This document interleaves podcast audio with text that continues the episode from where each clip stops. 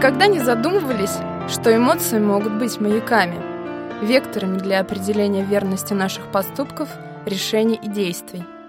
Каждое, даже самое болезненное или негативное чувство несет в себе скрытый смысл. Только нужно уметь в нем разобраться и понять, что оно шепчет. Итак, с вами программа «Голос чувств» и я, ее ведущая Анастасия Бабенко. В первом выпуске я хочу поговорить на тему обид. Задавались ли вы вопросом, как часто мы обижаемся по пустякам? Или почему обидчивость взрослого человека – признак не ранимой души, а скорее инфантильности? Но самый главный вопрос – часто ли вы говорите людям о своих обидах или все же носите их в себе?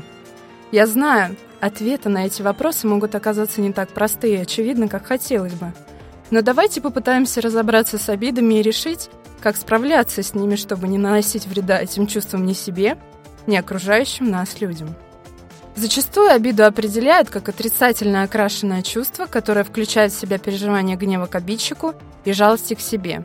Еще достаточно распространенный вариант – обида – это чувство неоправданных ожиданий. Выходит, обиды называют эмоцию, вызванную у нас кем-то со стороны, некими действиями, которые в том или ином случае доставляют нам эмоциональные неудобства. Психологи говорят, что бывают два типа обиды. Первый – это обиды осознанные, ситуативные, обиды настоящего момента. Второй – обиды подсознательные, глубинные. Чаще всего эти обиды копятся внутри годами и выходят наружу, когда их вызывают внешние раздражители.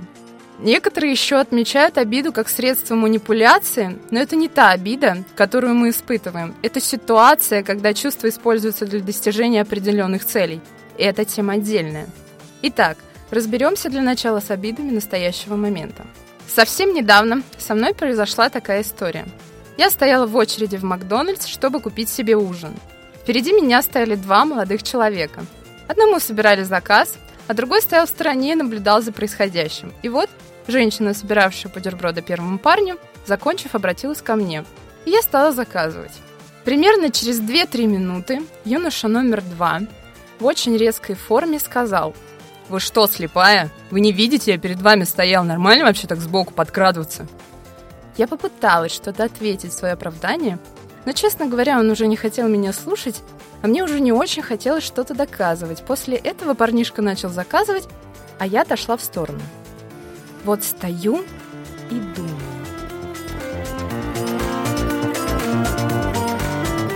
Я девушка, которая старается не грубить людям. Совсем. Это было несправедливо по отношению ко мне, так как я просто не поняла, что милый мальчик стоит в очереди. Я подумала, что он ждал того первого парня. Оказалось, нет. И да, когда я размышляла над его поступком, чувствовала обиду. Моя первая реакция была именно такой – и пусть человек мне совершенно чужой, и видела я его скорее в первый и в последний раз в своей жизни, я все равно обиделась за несправедливое отношение ко мне. Можно сказать, что это неоправданные ожидания? Конечно.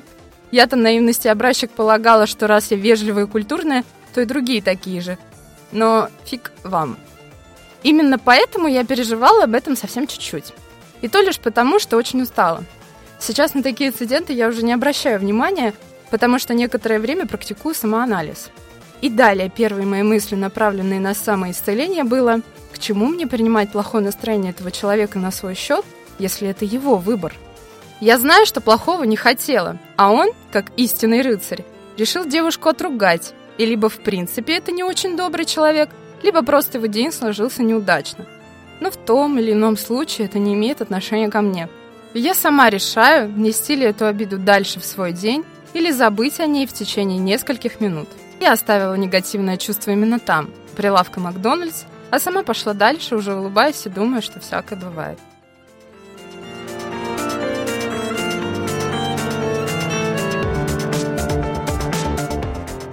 Этом смысле сознательными обидами гораздо проще.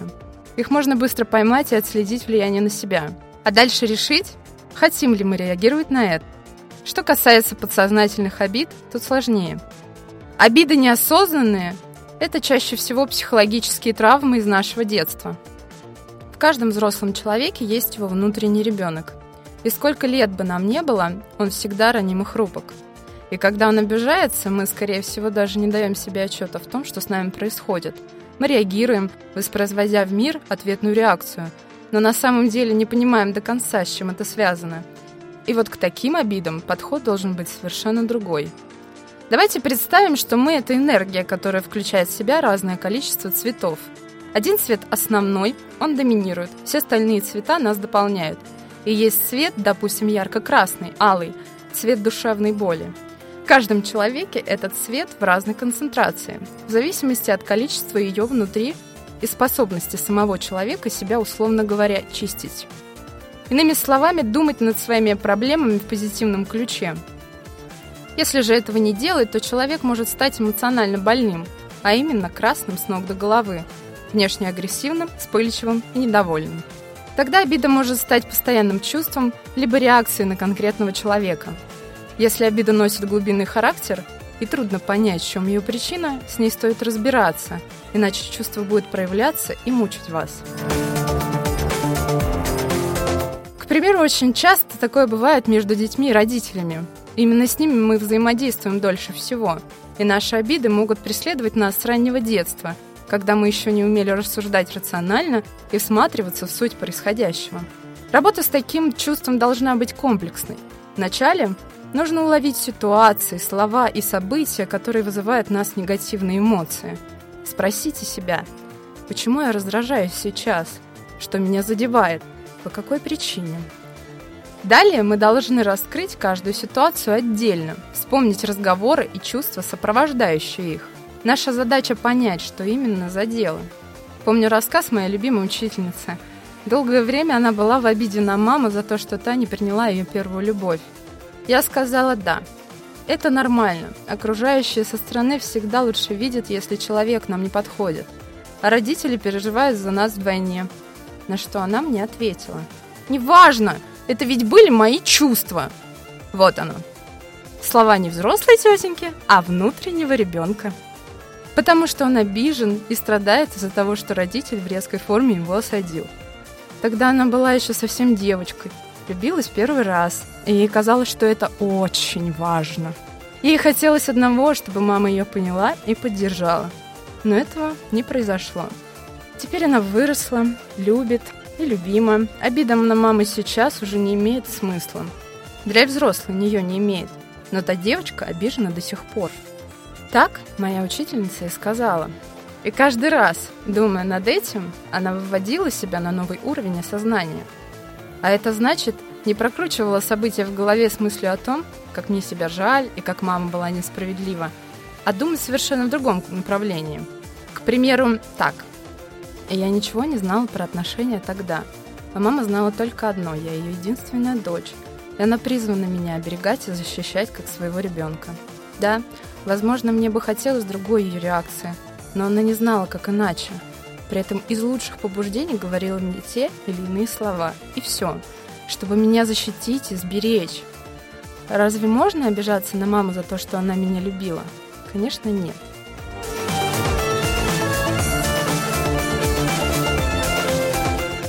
Ну что же, давайте подведем итог. Осознанные и подсознательные обиды не должны задерживаться в нас надолго. Даже если мы встречаемся с поступками людей, которые ведут себя как бяки и буки по отношению к нам, обида может быть реакцией, но не должна переходить в постоянное чувство, потому что от этого будем страдать только мы и наши близкие. Обида надо отпускать и всегда помнить. Все мы люди. С вами была я, Анастасия Бабенко, и передача «Голос чувств». Слушайте внимательно – Чувствуйте основательно. Хорошего дня.